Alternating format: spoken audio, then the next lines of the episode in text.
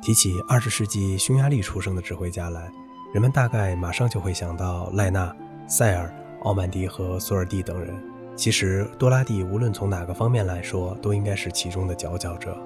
而且，若论对于匈牙利民族风格的体现上，他则更是其中最为突出的人物。拿塞尔和奥曼迪来说，前者虽然是出生在匈牙利，但很早就移居到了奥地利，并且始终是在那里受到的音乐教育，因此他可以说已是一位典型的德奥系指挥家了。而后者虽在匈牙利学习并成长到了青年时代，但他一生又始终是以擅长指挥俄罗斯音乐而著称的。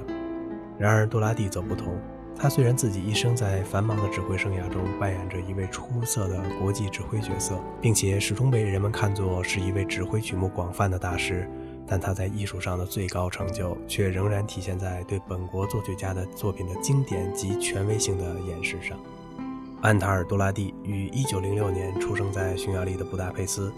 早年曾就学于布达佩斯音乐学院，在这里，十四岁的多拉蒂曾跟随世界著名的匈牙利大作曲家巴托克和赫达伊学习音乐。他从这两位大师的身上学到了很多东西，尤其是对于匈牙利民间音乐的了解和掌握上，则更是受益匪浅的。尤其是对于匈牙利民间音乐的了解和掌握上，则更是受益匪浅的。实际上，这也是他日后能够非常出色的指挥匈牙利民族风格的作品的一个不可忽视的原因。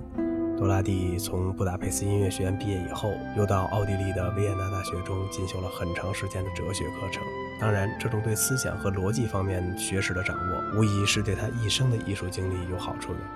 多拉蒂作为指挥家首次登台是一九二四年。当时他指挥的是布达佩斯皇家歌剧院，随后他又多次担任了德累斯顿和明斯特等地区的歌剧指挥。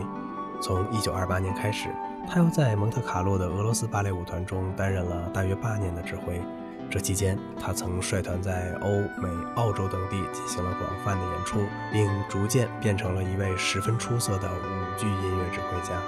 一九三七年，年仅三十一岁的多拉蒂来到了美国。鉴于他在指挥舞剧音乐方面的突出造诣和威望，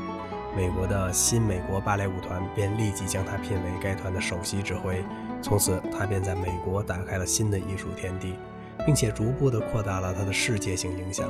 一九四七年，他终于加入了美国国籍，成为众多的匈裔美国指挥家中的一位。从一九四五年起，多拉蒂开始担任了当时处于低潮的美国达拉斯交响乐团的常任指挥，并为这个乐团的建设和提高做了很大的贡献。一九四九年，多拉蒂又担任了美国另一个著名乐团明尼阿波利斯交响乐团的首席指挥。在本世纪六十年代左右，他又把指挥生涯的重点移到了欧洲。在一九六二年至一九六六年间，他受聘担任了英国 BBC 交响乐团的常任指挥。而一九六六年以后，他又来到了位于北欧的瑞典，担任了瑞典斯德哥尔摩交响乐团的常任指挥。然而，多拉蒂好像毕竟不是一位永久停留在一个地方的指挥家。随着时间的流转，他又于七十年代中后期回到美国。从一九七零年到一九七六年，他一直是美国华盛顿国家交响乐团的常任指挥。一九七七年，他又受聘担任了底特律交响乐团的常任指挥。多拉蒂的确是老一辈指挥大师中精力充沛的人物。像他这种从欧洲到美国，又从美洲到欧洲打好几个来回的访蛮经历，是真正应该称其为世界性指挥大师的。在这一点上，他与另一位匈裔指挥大师奥曼迪有所不同。奥曼迪曾与他领导的费城交响乐团合作了四十四年，这期间他几乎不指挥任何其他乐团，而多拉蒂则不同。他在每个乐团的工作年限基本上不超过十年，这种丰富的经历确实使多拉蒂的声望和影响在全世界都得到了充分的展现。多拉蒂曾在自己的指挥生涯中与四个美国重要的交响乐团进行合作，而更重要的是，他在与这四个乐团合作时，都不同程度地扭转了乐团所处的低潮，而使之产生了新的变化。先说达拉斯交响乐团。这个乐团创建于1900年，初建时规模很小，实际上仅是一个35人左右的室内乐团。后来，这个乐团在一些名指挥的领导和培训下，无论从规模还是业务上都有了一定的发展。然而，战争的来临却给他带来了不小的厄运，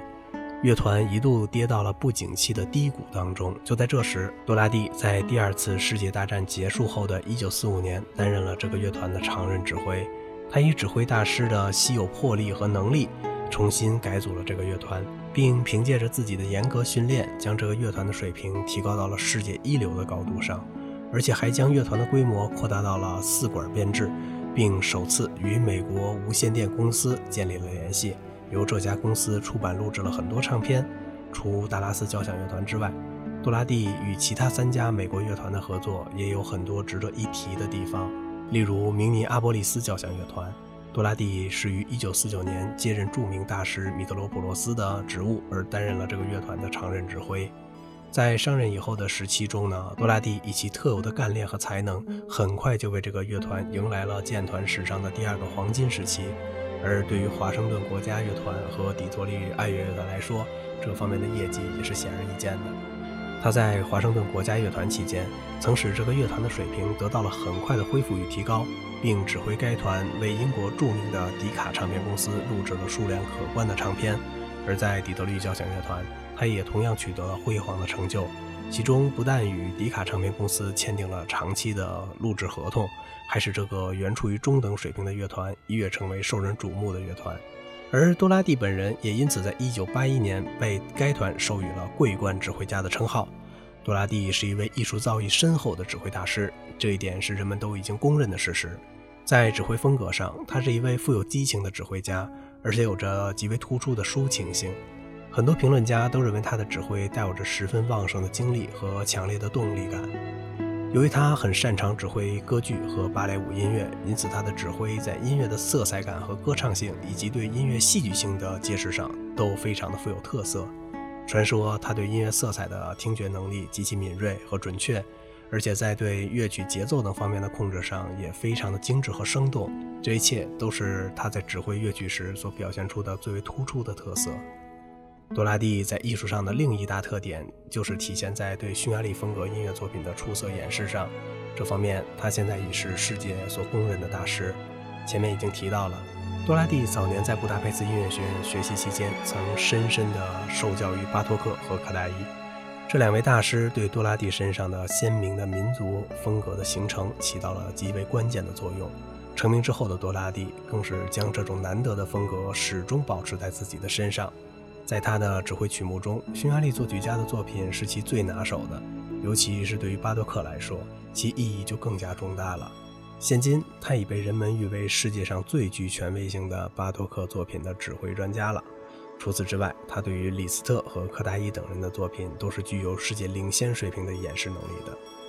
多拉蒂除了在一生中繁忙地指挥世界各大交响乐团和歌剧院举行演出以外，还是一位以灌制唱片而闻名的指挥大师。在这方面，有许多成就被人们认为是独一无二的。例如，他曾经指挥匈牙利爱乐乐团录制过海顿交响曲的全集，这项工程包括海顿的一百二十多首交响曲。这样的壮举的确是令人惊叹的。此外，多拉蒂所录制的唱片还是被选中为天碟最多的唱片。比如，水星唱片公司某次发行的二十多张天碟中，多拉蒂指挥录制的就占了多一半。这实在不能不说是一个令人吃惊的数字。在这些唱片中，有许多都是极其珍贵和出名的，例如巴托克的管弦乐协奏曲、李斯特的六首匈牙利狂想曲和柯达伊的哈里亚诺什组曲。都是属于这种范畴之内的。杜拉蒂不仅是一位出色的指挥大师，而且还是一位很有成就的作曲家。在这方面，他曾作有包括交响曲、大提琴协奏曲、大合唱、弦乐四重奏和芭蕾舞音乐等多种音乐题材的作品。由此看来，他的确是一位多才多艺的艺术家。多拉蒂现在已被人们看作是本世纪内对世界音乐艺术做出重大贡献的伟大指挥家之一。这种贡献除了表现在对匈牙利音乐的介绍和传播方面，更为重要的则是体现在对整个世界音乐艺术的推动和发展方面所起到的特殊作用。如果从这个角度去观察的话，那他今天在人们心中所获取的地位就应该是当之无愧的了。好了，今天的节目就到这里了。如果您喜欢这个小小的播客节目呢，请您点击一下订阅，并且点一下关注，感谢您的支持，谢谢。